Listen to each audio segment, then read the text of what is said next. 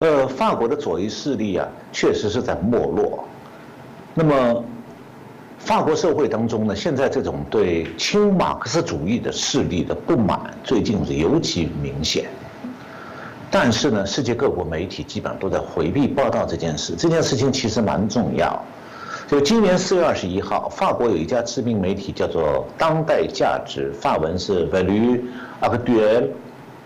这个周刊呢，刊登了。法国三军和外籍军团的二十名退伍将军、一千多个级的官兵联署的一个声明。那么，然后更重要的是，五月十号，这家周刊再度刊登法军的一线官兵警告法国总统 Macron 的一个声明。这个声明的签署人就很多了。有二十多万法国的军人联署，那法国军法军一共总人数是二十七万，就是二十七万的法军人官兵，二十万参与这封信的这个声明的联署。那法国军方为什么干预政治？因为现在距下一届法国总统大选只剩一年了。那么法国因为移民啊、恐怖袭击啊、郊区骚乱等等问题，社会安全方面很糟糕。那么从四月下旬到五月上旬，法国各地连续发生了这个，呃，袭击警官的等暴力事件，而嫌犯呢，明显是受伊斯兰恐极端主义的蛊惑。那法国现在是有六百五十万移民，这移民占总人口百分之十，其中二百四十万人是加入法国国籍的，相当的大部分呢是来自北非的阿拉伯移民。其中很多人是居住在巴黎的北郊，就是一个叫桑当曼的一个地区，还有一个就是靠近巴黎市的一个叫勒巴鲁瓦贝莱这个区。那么在这个地区啊，警察都很少进去，完全变成了小阿拉伯社会。那么对穆斯林恐怖分子是十分袒护的。那么法国民众对法国现在这个总统马克龙在安全领域的不作为。是非常不满，所以这次军方的声明指出，法国正处于暴力案件频发的内乱局面，所以法国军人的大多数通过这个声明呼吁，法国各界要奋起，而避免成为一个这个失败国家。这个法文是 a d a t f a i l i 那么这种看法是得到法国各界认同的。这个法国网民，我看到有留言说是要支持军队捍卫价值观，还有法国一些在野党议员也说是两这两次声明，就军方的两个声明内容完全正确，当局应该有所表示。那马克龙这个总统呢是大发雷霆，说起草声明的军人发表了极右翼言论，旨在分裂国家是政治大阴谋。但是五月五号。巴黎的地方检察官驳回了法国国会的左翼党团首脑叫做梅朗雄，他对第一次声明联署者起诉说他们是叛乱，但梅朗雄的这个起诉被法检察官驳回。你在法国媒体上呢，这个对检察官的这个判判案判决，这个就驳回这个起诉呢，是一片赞誉。那马马克龙马上就要面临二零二二年总统大选，他的劲敌就是现在被称为极右翼党的叫做国民阵线，那个主席呢是雷邦。那么，马克龙以前二零一七年当选的时候，法国的左翼政党就已经大败了。那么，除了法国共产党早已溃败以外，连当法国比较温和一些的这个社会党。也从过去在国会中占到二百七十七席，减少到只有四十几席了。那马克龙当时二零一七年是代表中间势力当选的，那么比他再右一点的叫做共和党和民主独立呃联盟这两个政党呢组成一个中右联盟，一共只获得二百一十六呃一百二十六席，那么比他们这两这两个政党选前的席位少一百席。那时候看起来啊，法国的民众还是希望有个中间势力当政，但现在啊，好像马克龙代表代表的这股中间势力面临越来越大的压力。那虽然说马克龙是中间势力，但他政策上仍然延续以前偏左的法国当局的基本方向，他不敢得罪穆斯林。那么刚才主持人也提到了，法国实际上是号称欧洲的镜子。不仅仅是因为法国是新马克思主义的摇篮之一，另外一个摇篮是德国。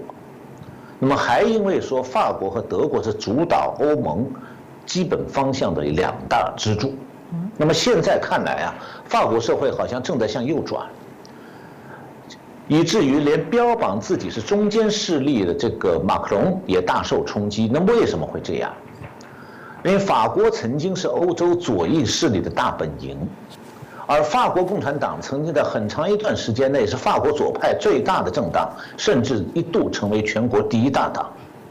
那么以后是一路下滑，到了二零一零年，大批的法共党员和干部纷纷退党，年轻党员越来越少，这个党已经不可救药了。他的民选代表人数也大大缩水，二零一零年的时候只有二零零四年的三分之一。那么要回过头去看的话，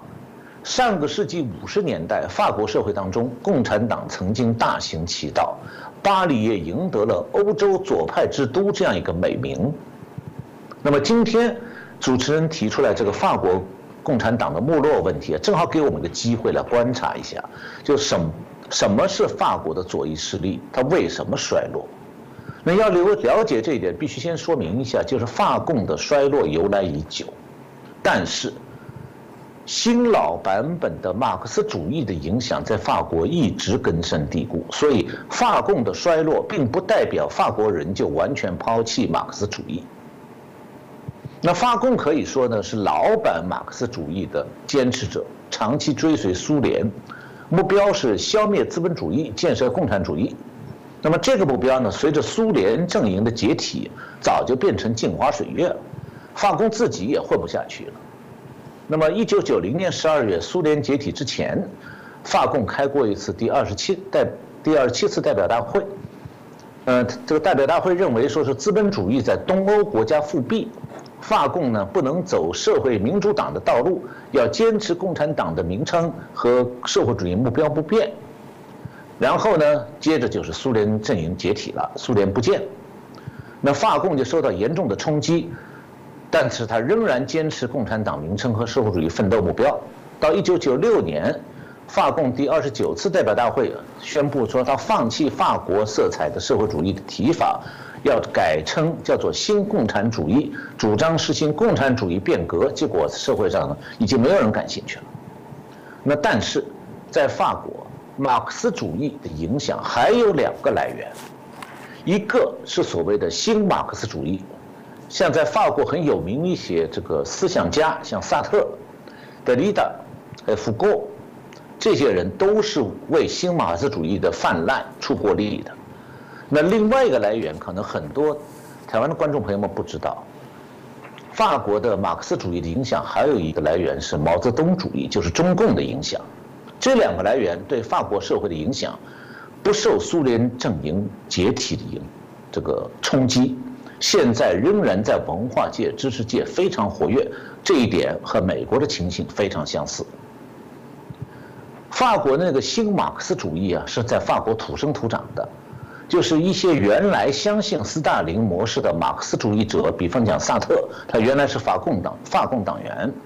因为苏联自己都在批判斯大林，他觉得自己继续和莫斯科派的这个法共混很丢脸，所以就和法共分道扬镳了。那么这些知识分子改而发展一些用马马克思主义观基本观点延伸包装好的，叫做新马克思主义，又称后现代理论。那骨子里还是鼓吹社会对立，反对资本主义，追求社会主义等等。那么回过头来讲，法国的马毛泽东主义，那是受大陆的文革的影响，一批比较年轻的大学生是模仿中共的文革，一九六八年五月在巴黎造反。号称法国的五月风暴，那是一场大规模的学生罢课、工人罢工的社会运动。那么，导演五月风暴的左派学生反对资本主义，反对法国共产党的议会斗争路线，对苏联的模式感到失望，转而向西方这个刚兴起的新马克思主义，还有毛泽东主义去寻求答案真理。他们认为说。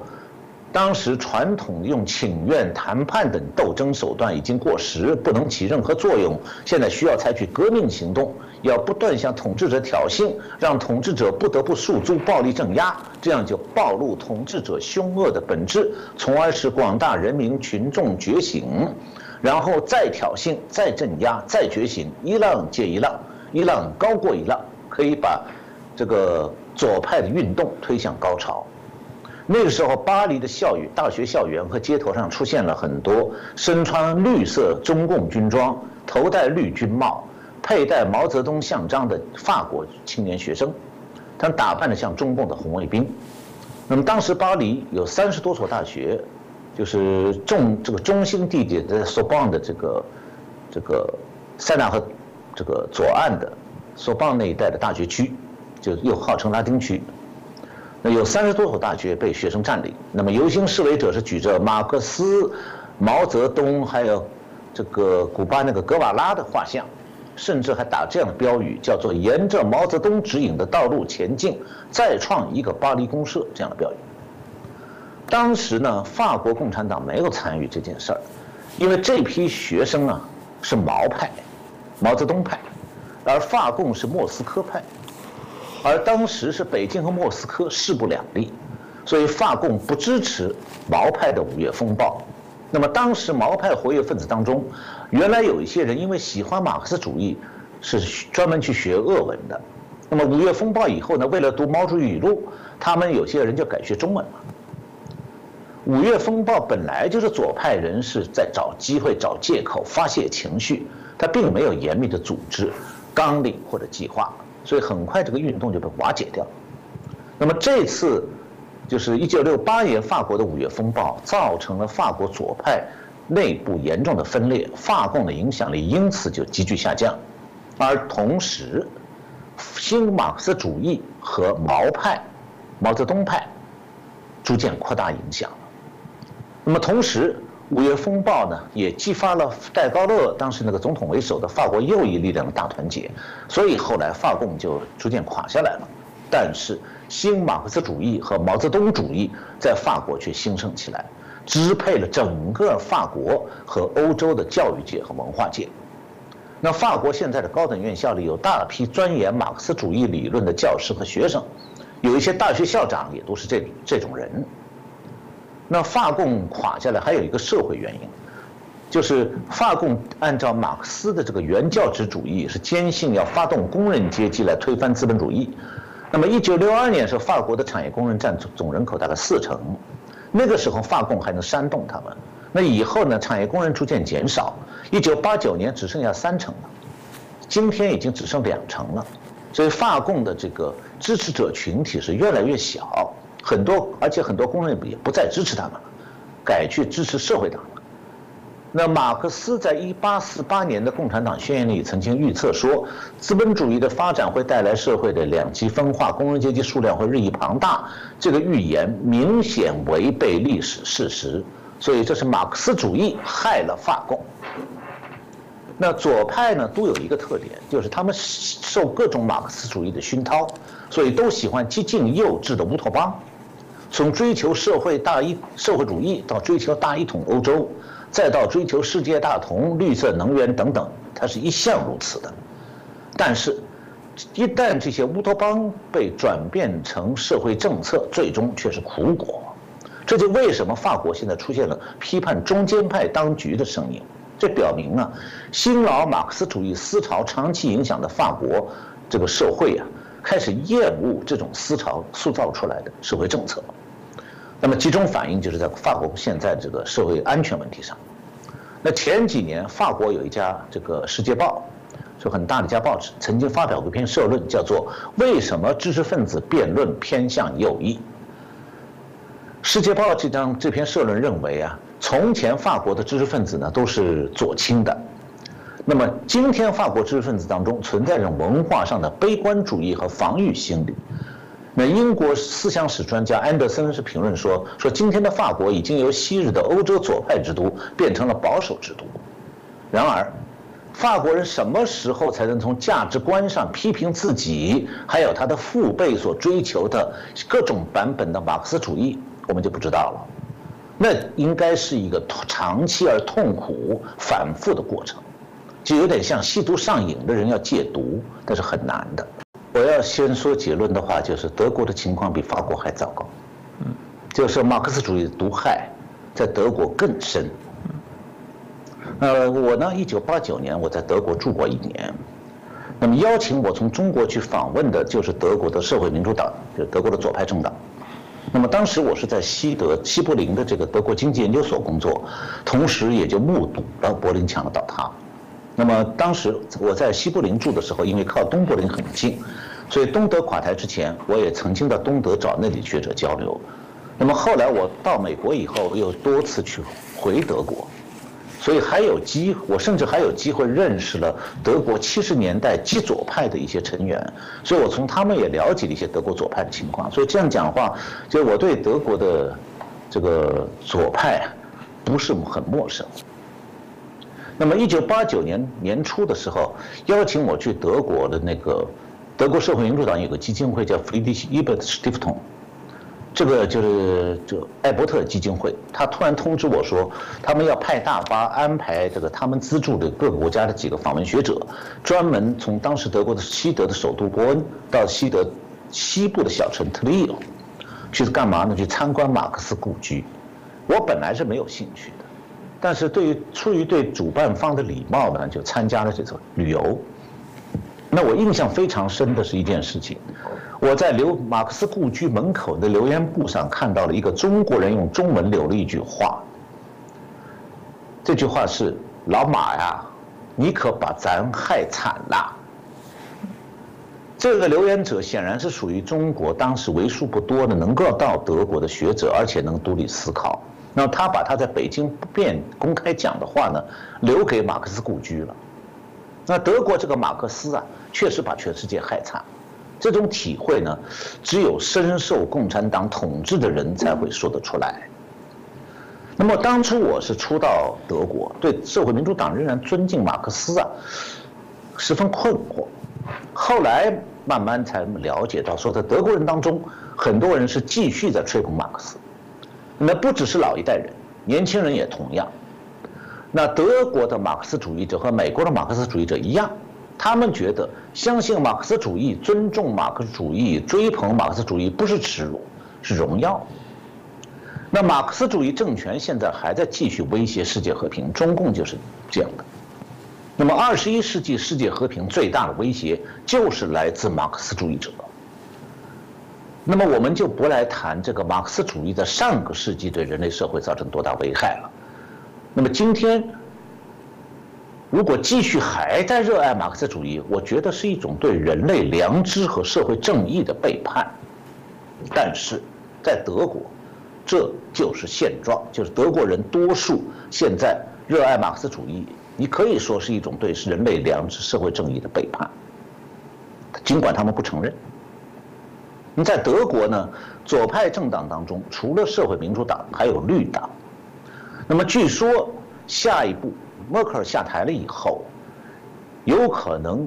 当德国总理的就会出自于绿党。那么德国这个绿党是个什么背景呢？我二零零六年曾经和德国绿党以及位报纸主编深深谈过。那他告诉我一些真话。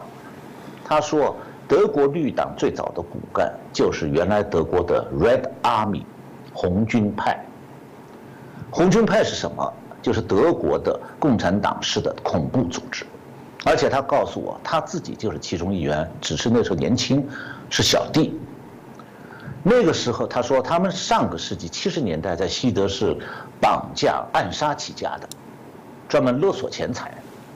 那么德国红军派的口号是马克思主义加毛泽东主义，和法国人一样。那马克思主义的部分呢，是要消灭资本主义。那毛泽东主义的部分呢，就是要暴力革命。这个一九六八年四月二号的时候，第一代红军派的首领叫做安德烈斯·巴德，还有一个是安斯林，他们在巴法兰克福两家百货公司纵火，理由是反对资本主义社会的消费方式。那么两场火灾造成七十万马克的损失，就十十几万美金的损失。然后呢，七十年代上半期。这样面对这样一个红军派，就是一个恐怖主义暴力组织。德国民意调查的结果是，西德有百分之四十的居民支持他们，很多人自愿为红军派的成员提供秘密住所。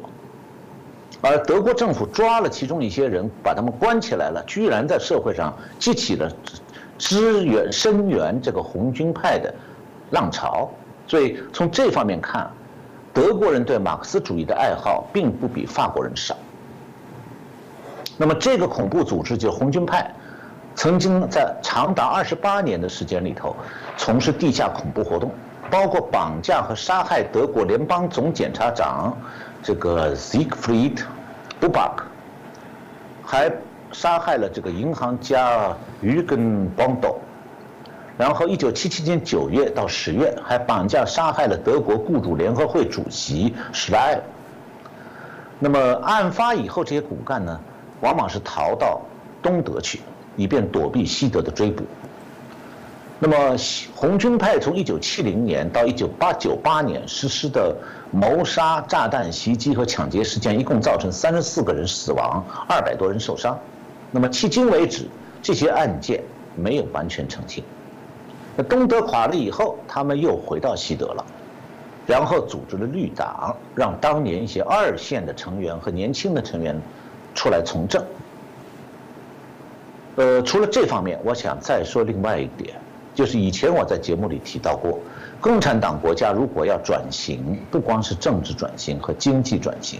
还有个最重要的决定政治转型、经济转型方向的，就是社会转型，就是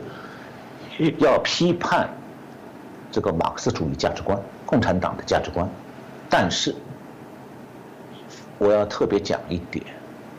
虽然两个东德、西德统一了，西德付出了巨大的经济上的代价，但是。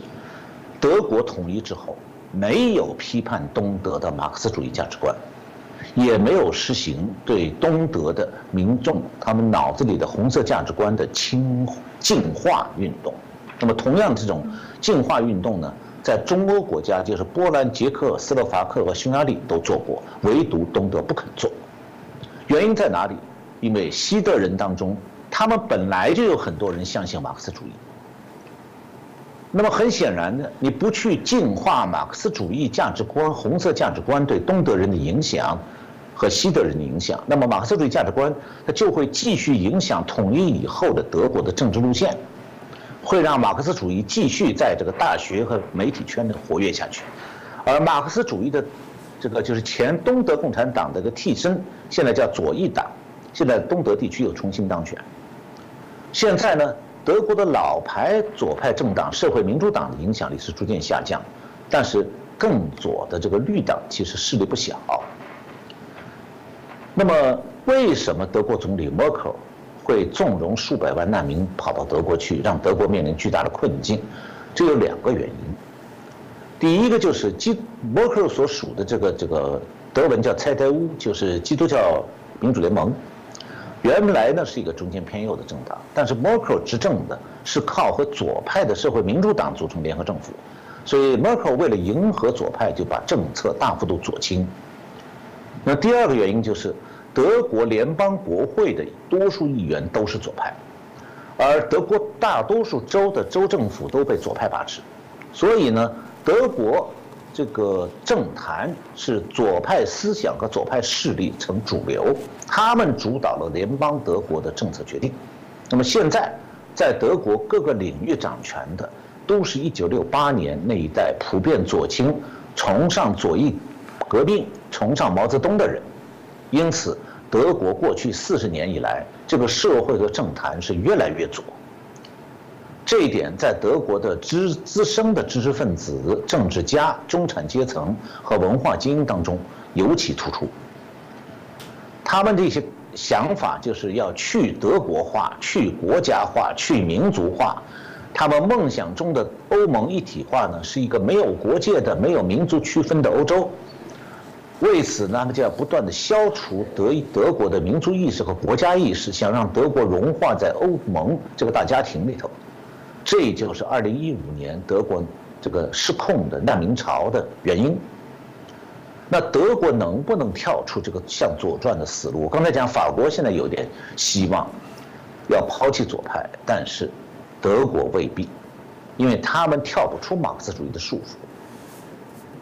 也因为如此，所以东德共产党政权是垮台了，但是德国整体上拒绝批判马克思主义。默克尔本人就是一个典型的例子。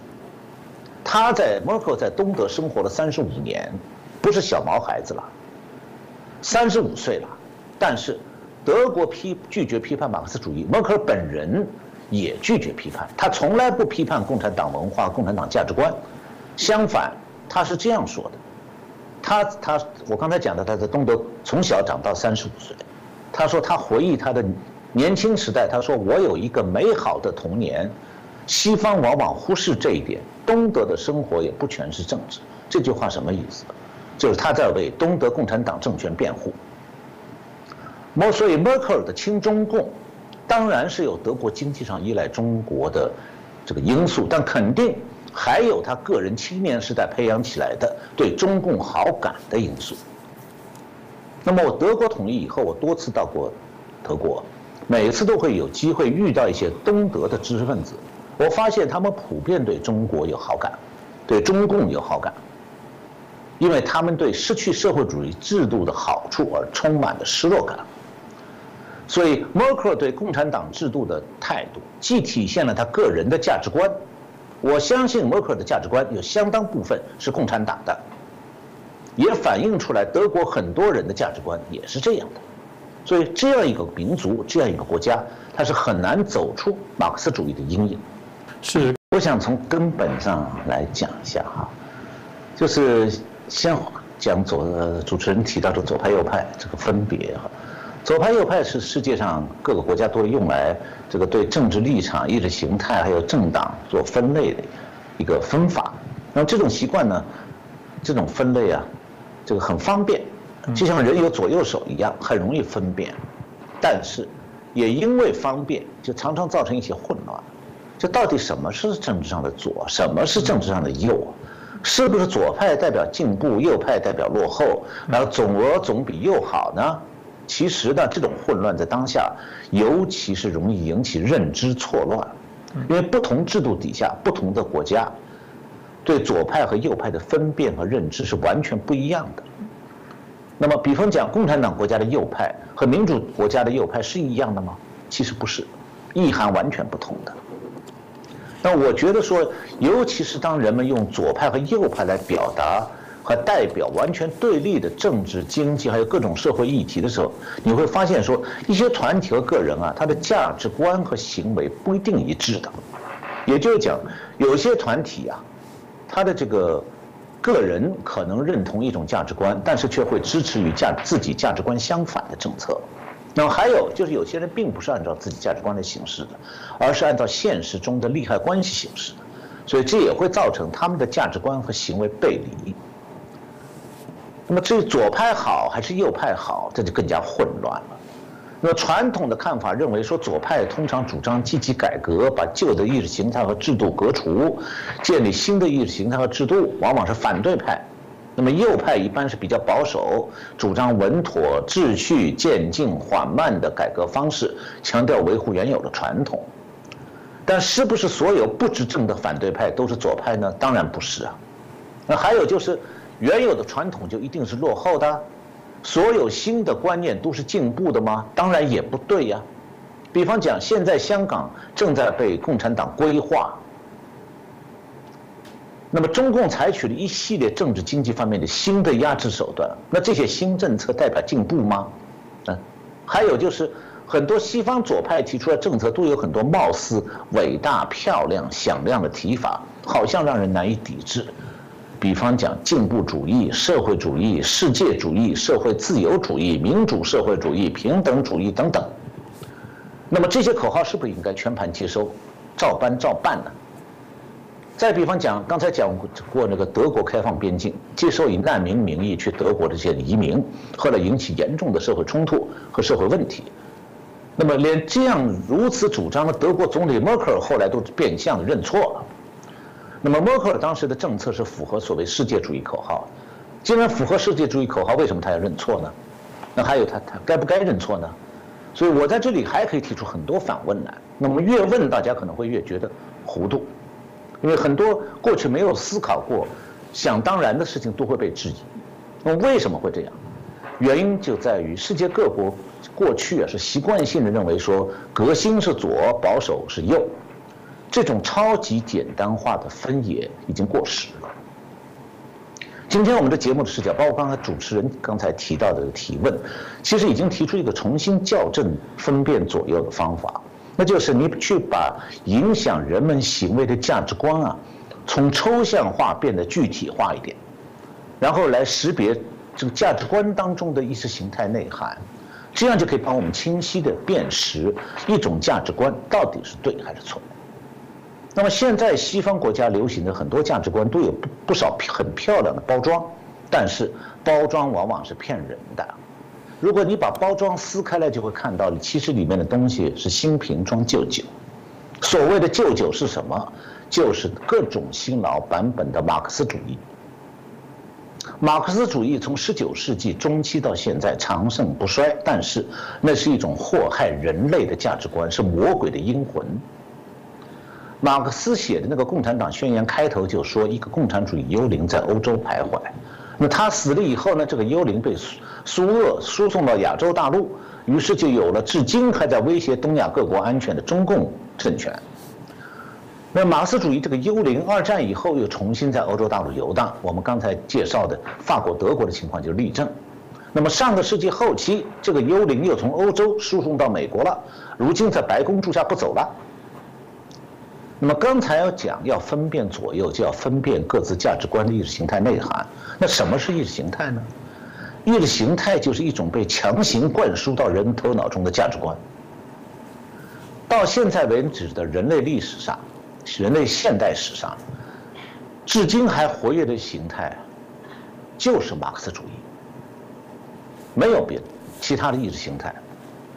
所以要分辨一种价值观，最简单、最直接的办法就是观察它意识形态的真面目。那不管欧洲或者美国的某个政党的口号有多伟大华丽的形容词，你如果能够分辨它背后的意识形态，那么你就会发现这股政治势力的价值观其实意识形态就是马克思主义而已。那么在现代社会，马克思主义无非是鼓吹民主社会的要社会秩序要推翻。要把一群一群呢过去边缘化的人抬高到社会舞台的中央，让他们为所欲为。所以为此呢，是马克思主义要鼓吹颠覆资本主义制度，由这批刚才讲的边缘化的社会人呢，他来主宰实行所谓社会主义制度。那么，所有实行完全实行社会主义制度的国家都是共产党国家。那如果这种共产党国家不转型，就没有一个能最后活下去的。呃，马克思主义最喜欢用社会平等的口号，但是在所有共产党政权之下，最后都是少数造反的边缘人实行对社会上大多数人的铁血专制。毛泽东就是一个造反的边缘人，一个小学算术不及格的人，考不进大学他就要造反，然后呢实现了独裁。对社会的多绝大多数人实行专制，所以马克思主义意识形态下平等不过是他们夺取权力过程当中用来煽动民众的工具而已。那么那些追随他们的民众，同样逃脱不掉对马克思主义政权专制的结局。那马克思主义主张让大众社会大众仰赖政府的福利，为此就必须提这个征收高额的税收。那么结果就是过多的社会福利。会造成民众自食其力的能力弱化。那我们看到，在美国，黑人的状态就是这样。那么高额税收也会造成一部分人借助政府税收寄生在另外一部分人被迫多缴纳的税收上。美国拜登当局现在在鼓吹的要免除美国大学生的学生贷款，其实意思就是让纳税的人替那些不纳税的大学生交学费。通过政府的手，等于强迫从别人口袋里偷偷钱。那么这就是为什么美国民主党对基督教非常厌恶，因为基督教是希望培养人自力更生的价值观，而这样的传统价值观本来是人类社会道德自律、勤劳生活的一种基础。那么有人说，那这个你怎么只讲共产党坏，不讲威权政权呢？那在专制这个特点上，威权政权和共产党政权是有相似性的，但其中最大的区别在于说，非共产党的威权政权，它不反对资本主义的经济制度，它不全面共产。那么反过来也可以理解说，那以为共产党就前面主持人提到中共到底是左还是右啊？就是你以为共产党政权改行资本主义经济制度了，就会自然而然的告别威权政治，那就大错特错了。中共是因为社会主义经济制度失败了，他不得不改行资本主义经济制度。但结果是，中共是用资本主义经济的活力来滋润共产党的专制，最后是壮大了共产党威胁世界和平的实力。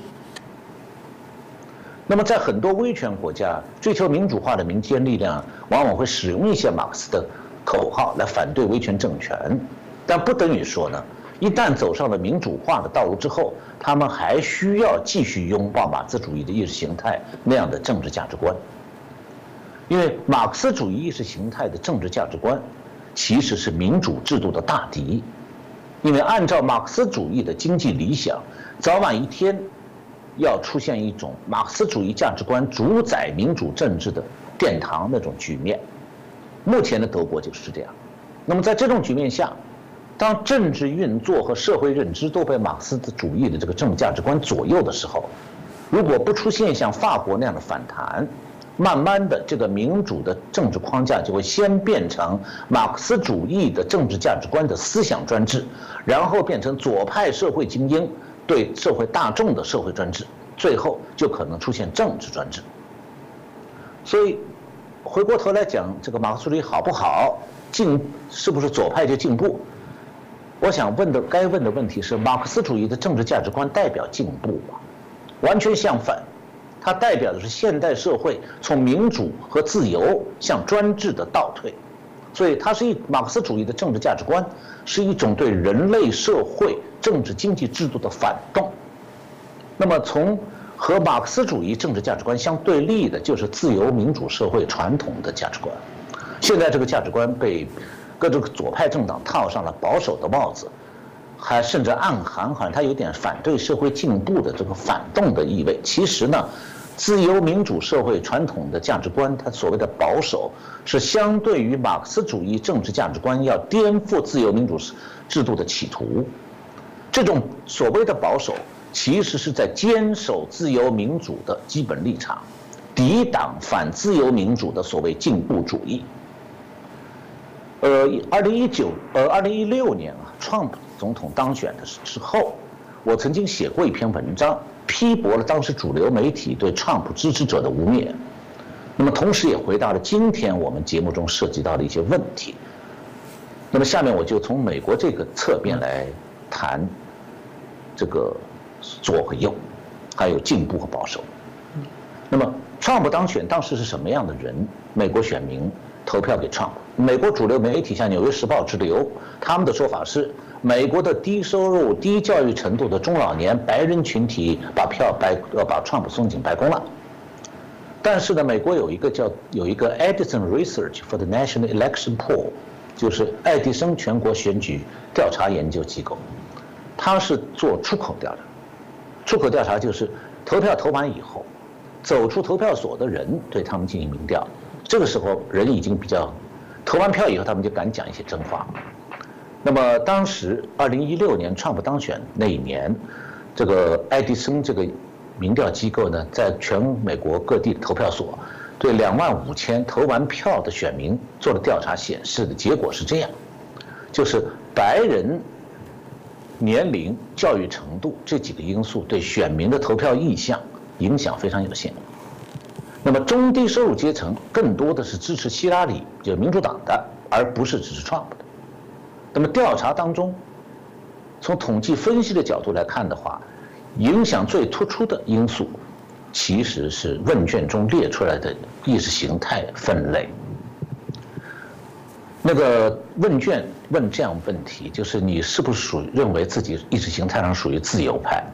结果发现说，凡是自己认为意识形态属于自由派的选民，百分之八十四投票给希拉里了，给民主党的。那么意识形态上分类的自自己认为自己是这个问卷问他你说是不是属于保守派，那么这部分选民百分之八十一是投票给 Trump 的，所以这个泾渭分明，界限很清楚。但是这个民调机构它所用的概念意识形态分类其实是错的，因为自由派坚持的左派价值观啊，想剥夺美国选民的政治自由。而这个保所谓的保守派坚持的美国传统价值观呢，无非就是政治上坚持民享这个民有民治民享这样的理念，同时在经济社会制度方面不依恋政府提供的福利。那么，你可以，我当时文章里所说，我可以看到说这个坚持这种价值观的美国民众身上有一种可以让人尊敬的叫做谦卑的自尊。Humble respect, self-respect，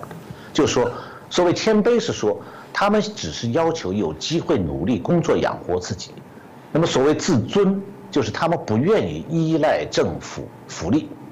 但是呢，他希望政府不要滥用纳税人提供的资源，要把资源有限的用有限的资源用在美国人身上。那么虽然美国的文化精英啊，这个把那些持有美国传统价值观的选民。民众呢视为意识形态上保守主义，其实持有这种价值观的美美国民众并没有强烈的意识形态倾向，啊，保守主义也不是一种什么意识形态。那美国的左派价值观呢是深深植根于意识形态演变当中的，它的精神资源是进口自欧洲。那么战后在欧洲占据主导地位的后现代马克思主义思潮，我前面提到过了。这种思潮在政治观念上是关关注人权弱势群体，在社会经济制度上支持大政府多福利。那美国的文化精英大多数都接受并且传播左派价值观，并且因此而自豪。这种价值观在意识形态上对斯大林模式是持强烈批判态度的，所以就有了政治正确这一说。这个我就不多解释了，因为那是另外一个故事了。那么，二零一六年和二零二零年这两次美国的总统大选的社会对立啊，很明显的不是阶层对立，而是价值观对立。第一次的结果是传统价值观在选举中占了上风，第二次呢是选举舞弊打败了传统价值观。如果没有选举舞弊，那么第二次选举就今年去年的二零二零年美国总统大选结果应该和二零一六年是一样的。那么，也许有人会问说：“那西方左派执政就那么不好吗？”我举两个例子。第一个例子是二零一五年的德国，当时德国政府面对社会上批评那个荒谬的开放移民的政策，采取的措施叫做专制措施。怎么专制法？媒体禁止报道负面消息，不许批评移民。那么，公职人员谁要敢公开批评政府的政策，开除公职，跟共产党一样。甚至我再举一个极端的例子，大家听了可能都会很惊讶：德国的反间谍机构叫做国家宪法保卫局，为了遏制美国一些人批评德国的这个移民政策，把首都升到美国来了。到美国反间谍来了，反什么人呢？反在美国批评德国的普通民众，他们会警告美国人说：“你们不能批评我们德国的政策。”你想一下，这是不是像共产党一样？共产党的国家安全部跑到台湾来威胁人有吧？跑到美国来也很活跃、很猖狂的。我再举第二个例子，那就是大选舞弊以后的美国。我们以前节目里也谈到过，你现在。美国的主流媒体从《纽约时报》到《华盛顿邮报》是一面倒的为当局捧场，压制各种批评的声音。那么，政府公务员和大中学、大学、中小学所有的老师为了保住饭碗，是没有人敢公开批评当局的。再就是美国的社交媒体，从 Facebook 到这个 Twitter，再到这个其他的社交媒体，也都在封杀批评者的账号。这两个例子都说明，在民主制度下，只有马克思主义政治价值观支配的那些政治势力在瓦解民主，走向一派专制。啊，我们今天时间不多，我就简单说一下哈。呃，在中共的专制之下，左右之分的含义和民主国家是完全不一样的。嗯，那所谓左派呢，就是坚持马克思主义政治价观价值观的这个政治势力。虽然他们当中呢会有不同的，有的人像胡耀邦、赵紫阳，他会试图放松共产党的专制。那么像邓小平，他就可以，他虽然可以容忍经济上这个放松共产党的经济专制，但是政治上邓小平是一步步放松的。这就是邓小平和胡耀邦、赵紫阳的区别。那么，所谓中国的右派呢，其实是对马克思主义政治价值观持完全或者部分否定态度的一些这个独立思考的知识分子。那么，至于新左派是什么呢？新左派是西方新马克思主义的这个传人，就是一些文化人。他们坚持这个马克思主义的政治价值观，然后用西方学术界那一套包装来鼓吹这套东西。同时，他们一般都是这个为中共服务的，那中共也接纳他们，所以中共可以接纳这些个用西方新左派话语，就新左派的意思是这个比共产党里面那个老派的。就像法国共产，我们这么比喻吧，中共里面的老左派就是法国共产党，那么这个中共里面的新左派呢，就相当于法国的新马克思主义后现代派这些知识分子，他们的目标都是一样的，所以中共是可以接纳新左派的，但是他接要打击和排除胡耀邦、赵紫阳，那么中共的其他高层其实都属于左派。就是都是马克思价值观的，他们是不可能接纳中国社会里的所谓右派，所以右派的中国是被政治打压的对象，就像在德国、在美国现在也一样。所以我有时在想，美国的和德国事情是不是正在共产党化呀？从行为上看，民这个德国、美国的执执政党搞的把戏，很多东西都和共产党一样。